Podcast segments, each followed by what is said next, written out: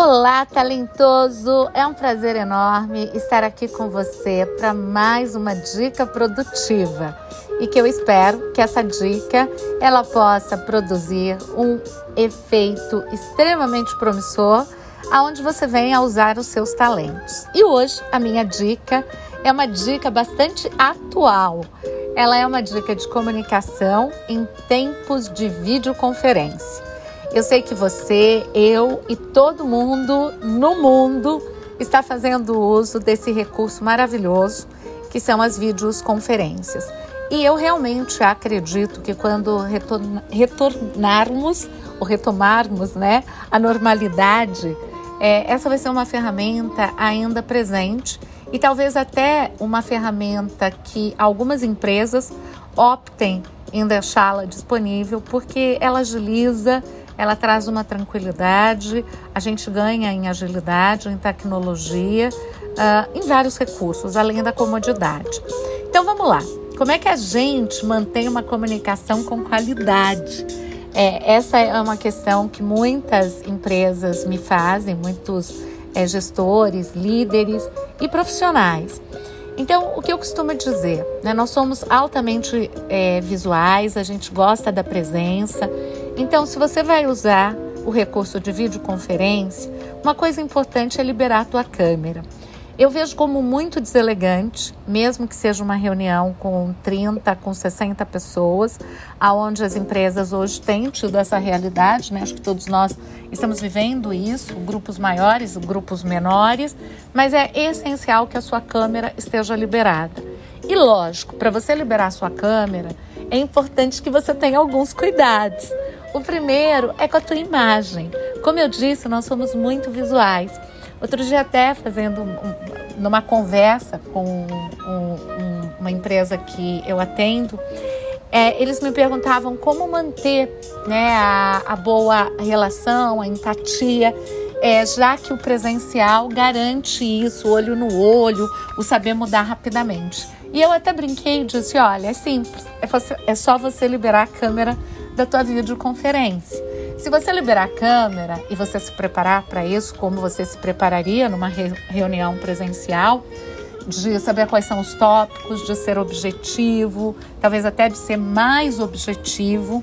Agora, a empatia a gente cria no olhar, através das palavras, do ritmo da nossa fala. Tudo isso pode ser usado amplamente. Mas o primeiro recurso é você olhar nos olhos da outra pessoa, de quem está do outro lado ou das outras pessoas. Então, primeira coisa é deixar a câmera liberada, é se preparar, é ter uma boa apresentação. Eu quero aqui fazer um, um, uma solicitação. Eu tenho percebido que talvez as pessoas acreditem, acreditem ou pensem que o home office dá liberdade para fazer uma videoconferência é jogado no sofá. Não tem nada mais desagradável do que você ver uma pessoa jogada no sofá ou jogada na cadeira de um jeito sem uma postura ativa e receptiva. Então, a tua postura, a tua forma de estar, o cabelo penteado, a roupa asseada, tudo isso faz parte de uma empatia e de uma apresentação que o cliente ou a outra parte, ou seu chefe, seu gestor, o seu colaborador, ele merece. Não dá para a gente fazer uma vídeo e de repente eu tô com a minha equipe e tô cozinhando. Obviamente que se for uma reunião talvez informal ou um bate-papo, isso pode até ter um contexto, mas é importante que a gente contextualize. Por quê? Porque isso pode passar um certo descrédito, uma mistura de papéis. E eu acho que isso acaba acontecendo quando nós estamos desenvolvendo um novo aprendizado dentro de um recurso que nós estávamos pouco habilitados a usarmos, né? Ou usávamos ele muito esporadicamente e muito pontualmente dentro das empresas, que é diferente de estar na nossa casa. Então, aí vai uma outra sugestão que você se foque, se concentre para fazer a reunião.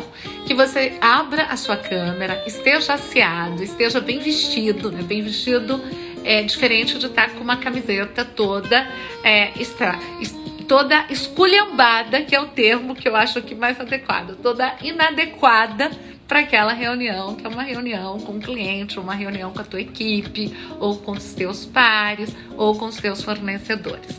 Então, a apresentação é importante sim. O ambiente também, também. Então, ah, uma não é o tamanho do espaço onde você está, mas a neutralidade do espaço. Então, às vezes, uma parede limpa, se você tiver um espaço onde tem uma parede de uma cor só, você vai lá para aquela parede ou para aquele ambiente mais neutro, aonde a outra parte vai prestar atenção em você e não nas coisas que você está fazendo. Uma outra coisa importante também, muitas pessoas ficam com vários uh, recursos que chamam atenção. Por exemplo, celular, uh, WhatsApp aberto, uh, Skype. Então, tudo isso também é importante um zelo maior. Porque por mais que você acredite que a vídeo ela dá menos subsídios do que o presencial, eu tenho uma notícia para te dar. A pessoa que está do outro lado da câmera, ela está focada e prestando atenção em todas as informações. Então ela vai perceber se a sua atenção está dividida ou super dividida com várias, vários recursos e várias informações. Lógico que você pode receber uma mensagem, pode ter uma, uma urgência, uma emergência, mas é importante você avisar a outra parte. Então vai aí as minhas dicas para esse momento especial que estamos vivendo de nos comunicarmos de uma forma diferente, usando a tecnologia e a inovação a nosso favor e mantendo o profissionalismo, a elegância e a empatia para os bons relacionamentos e para as boas comunicações. Eu espero que a minha dica ajude você, auxilie e que você possa fazer bom uso dela. Um beijo à distância do coração e nos encontramos na próxima dica produtiva. Até lá, talentoso!